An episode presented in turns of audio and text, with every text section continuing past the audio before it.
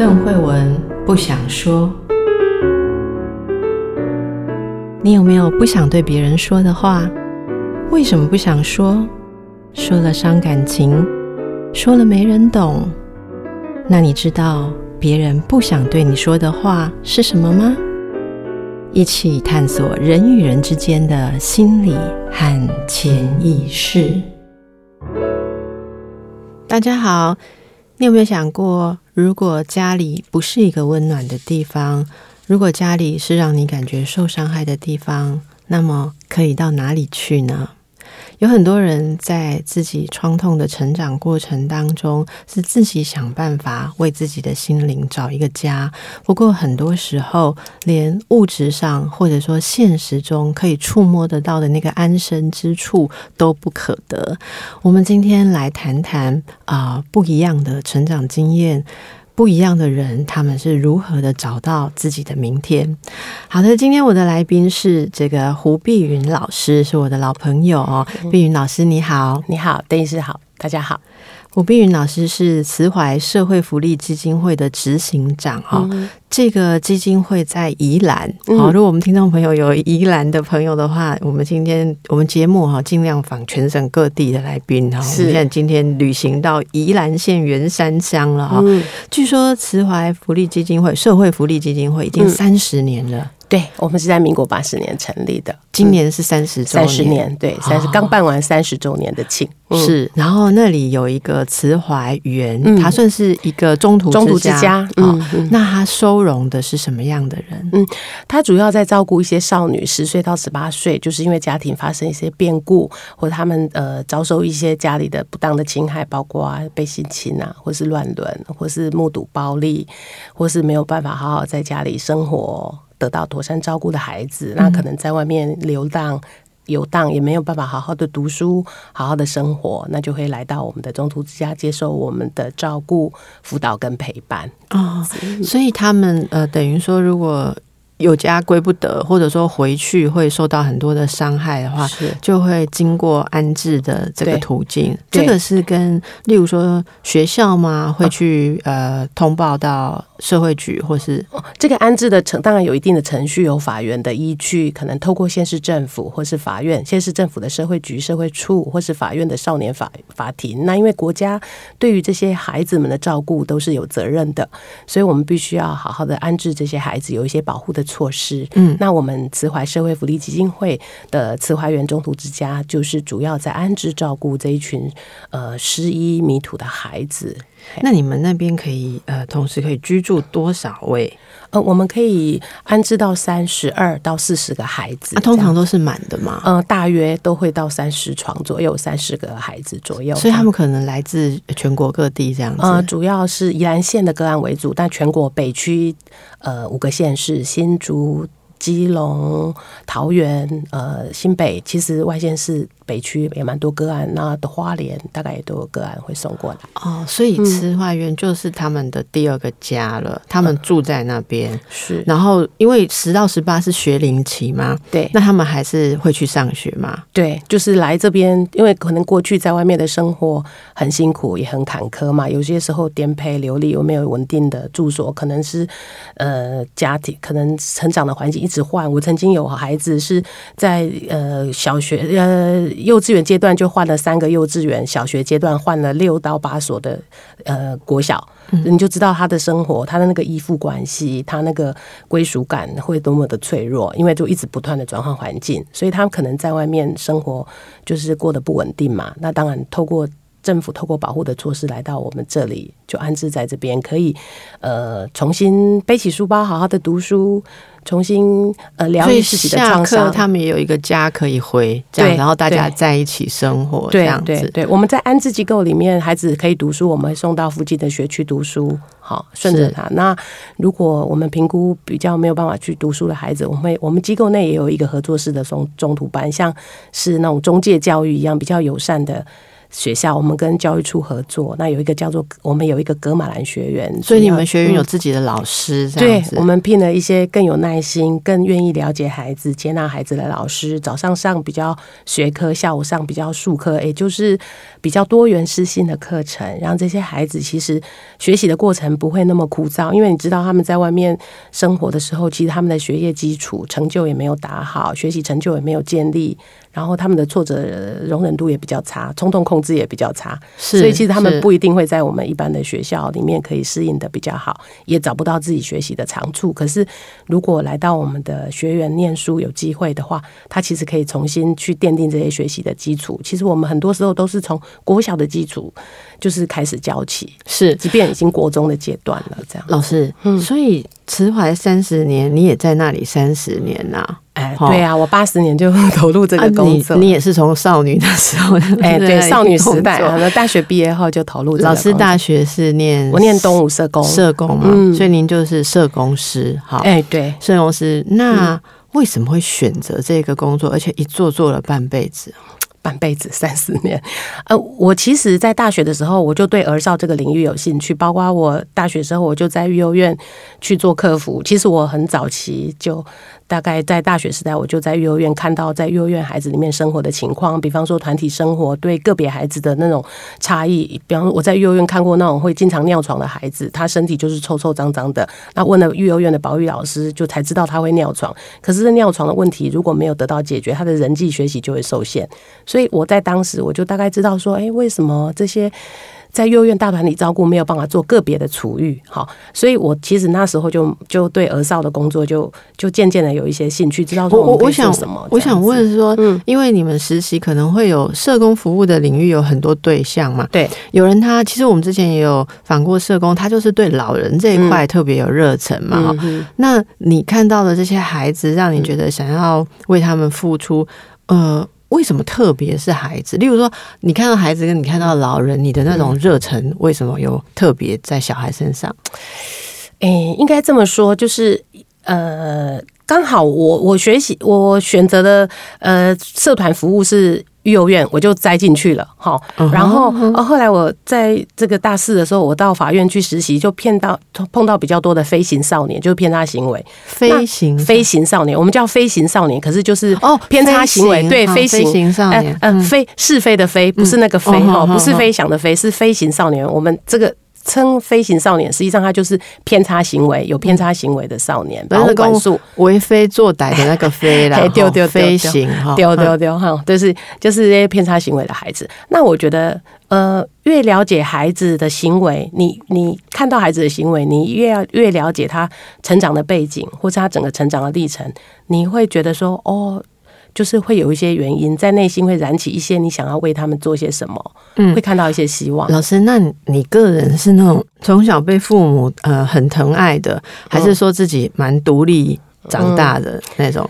呃，我应该这么说，我的父母是对我非常的疼爱，我是家里的老大。那那种疼爱是因为我父母虽然没有念很多书，可是成长过程中，我的父母给我就是很多的支持跟鼓励，而且充分的尊重我的意愿，所以我从小所有的决定都是我自己做的。因为我父母没有读什么书，所以伊就是会讲。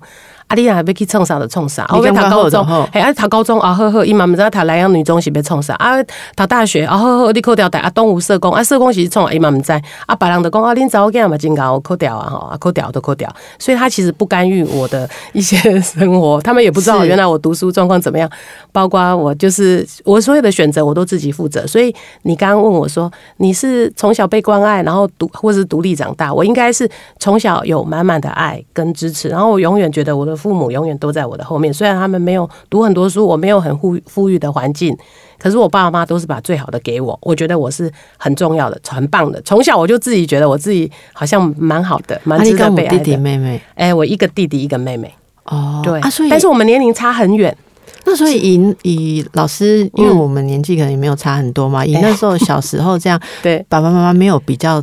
偏弟弟哦，没我刚听，男生。应该像安尼讲我年龄差就这，我跟我弟弟差了十五岁，差了十五岁，所以按照中间妹妹也跟我差了九岁，所以我妈妈很很那个五十民国五十七年生一个，民国六十六年再生一个，民国七十二年再生一个，是，所以她三十年生 三个世代生三个孩子，所以我们手足的情感很特别。就我跟我弟弟就像妈妈大姐大姐，更像已经是长一辈的人，对这样子，所以不会有那种手手足的竞争，或者是说手足的这种这种两个是那种压力都都没有，不就是反而就是关爱这样子。那可是在我还是独生女的时候，可能在我妹妹弟弟他们出生之前，我其实就是一个人拥有父母的爱，这样子，我的家庭的情况就是这样长大。对，所以我我其实想象中，你自己拥有这么多的爱，然后长成一个这么有热情的人，嗯、你看到那些跟你不一样情况的孩子，嗯、你应该是觉得说啊，怎么会有人是这样？父母没有给他我拿到的那些东西，你会有这样的感觉吗？落差感？当，当然，一开始投入这个工作，年轻的时候会这样想。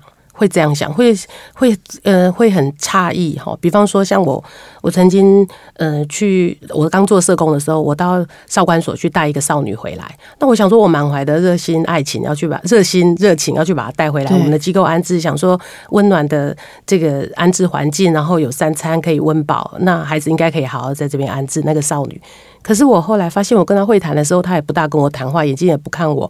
然后我叫他做什么，他也都不搭理我，我还是觉得很压抑，我我还是觉得很奇怪，为什么不接受我这份好意？这样社工在帮你做一些安排，那甚甚至他也曾经在我的床旁边的墙壁上哦，那个木板给我写叉叉叉，哎。碧云老师，叉叉叉，碧云老师这样子，那我就觉得叉叉叉是就是不好的字，对对对对对对，就叉叉叉。那我就想说，奇怪，我我我怎么会？我都是为为帮你，对我帮你啊，而且是法院通知我到少管所去把你带进来，说慈怀园可以暂时让你安顿，我们再慢慢后续找他的妈妈或家人出来，然后看看可不可以辅导他继续念完国中学业，或者是说呃去学一技之长之类的安排，就是我们社工对个案的一些处遇的计划嘛。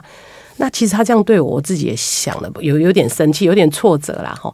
可是有一次啊，有一天晚上，我好好的叫下来坐下来，就是孩子，我想跟你聊一聊，我们来聊一聊。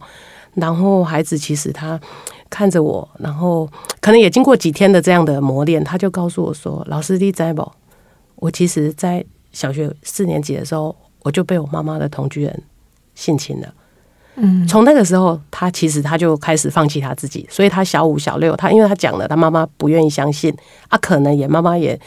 呃，就是逃避这个问题，嗯，嗯，所以他他到国中没毕业之后，他就到台北来的来来生活了。然后当然就有结交了一群的朋友，之后他可能就真的堕落的生活，可能开始有毒品，或是开始被包养，没有爱惜自己的，对，他就没有爱惜自己。刚刚公啊，我就是这样。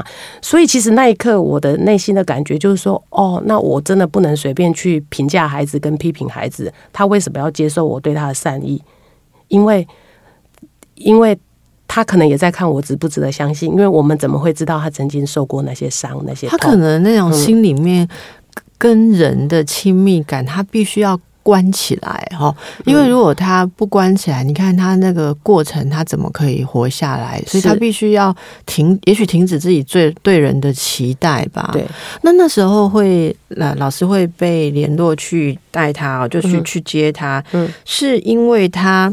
有那些呃，跟一群人毒品像毒品的，因为毒品案的的案子，对毒品案，还有未成年啊，所以当然就可能在宜兰地区怎么样，然后就是被收容到所。所以像那样应该也是辍学的状态，对，辍学，辍学，大部分这些孩子都有一些辍学、辍学的过程。那这些这些经历，因为嗯。我觉得受伤的心是最难呵护的，嗯，因为其实他们有时候受伤，所以其实有时候也会充满了刺。嗯，我我我曾经我有一个感觉，就是那个他们可能就像是玻璃被。刺伤或者就会被被打碎了，嗯、打碎之后，他们其实会变成一些你知道玻璃碎片，你要去帮他捡拾、帮他拼凑的人，其实有时候会被刺到。对对，因为我以前伤到我们自己。对，我在呃精神科服务的时候，也常常遇到这样子的人。那有时候你想去帮忙他哦，他会把那个怎么讲？自毁的那种冲动发在你身上，好像要证明说，你如果能通过这些荆棘踩过这些碎片，还愿意靠近我，那我才要把我的心交给你，对，对，你是不是有这样的感觉？是没有错，你再来帮我。特别是我觉得这几年来，这这几年来的孩子们，我觉得给我们的冲击特别大。我觉得孩子们就是不快乐，然后他们自残的行为也越来越多，全身割的伤痕累累，手臂手腕大小不一的伤。其实每一个伤都可以对他们讲都是一种伤痛啦，一种记忆。嗯，那我觉得他们也找不出什么管道来宣泄自己。嗯，有时候在我们机构的时候，在我们安置的时候。他反而静下来，有一个稳定的生活之后，他这些症状都会跑出来。所以我其实常常跟我们的伙伴讲，我们其实孩子就是因为生活稳定下来了，在这里他所有的呃创伤经验都在这里。点燃了，都在这里发生了，发展现出来，宣泄，对，宣泄。那我们就得好好的去收拾，好好的利用这个机会，让他重拾对人的信任，然后让他觉得自己真的是可以被爱的。好，不然我们的善意，其实孩子就是不断的挑战我们。所以其实我们有一些第一线的生辅阿姨、保育阿姨，他们是真的受不了，因为孩子就是一次又一次的伤害自己。好，透过伤害自己，然后有时候把自己关在厕所里面，然后就是就是。躲躲厕所可以躲个半天，让我们找半天这样子啊。有些时候还会还会做出一些智商的动作，所以我们危险物品很多东西我们都要保护的很好。对，就像我们以前要进那个精神科的病房都要搜身，你知道吗？要全部搜，搜到连那个裤子里面都要搜，不然他就会藏一个什么尖锐的东西。对，就可以看到他们的受过伤的孩子内心真的非常的苦，嗯、而要帮助他的人也必须非常的坚定又温柔。嗯、对。对，所以我们大家可以感受到，其实世界上有很多人不是，也也许现在戴着耳机的听众朋友，也许刚追完剧哈，或者说呃，也许比较年轻的朋友刚从大学下课或什么，可能呃比较少机会去看到有一群孩子，嗯。好，其实是那么辛苦的，要就是伤痕累累，伤痕累累要走过来啊。好，那我们先休息一下，待会儿再继续。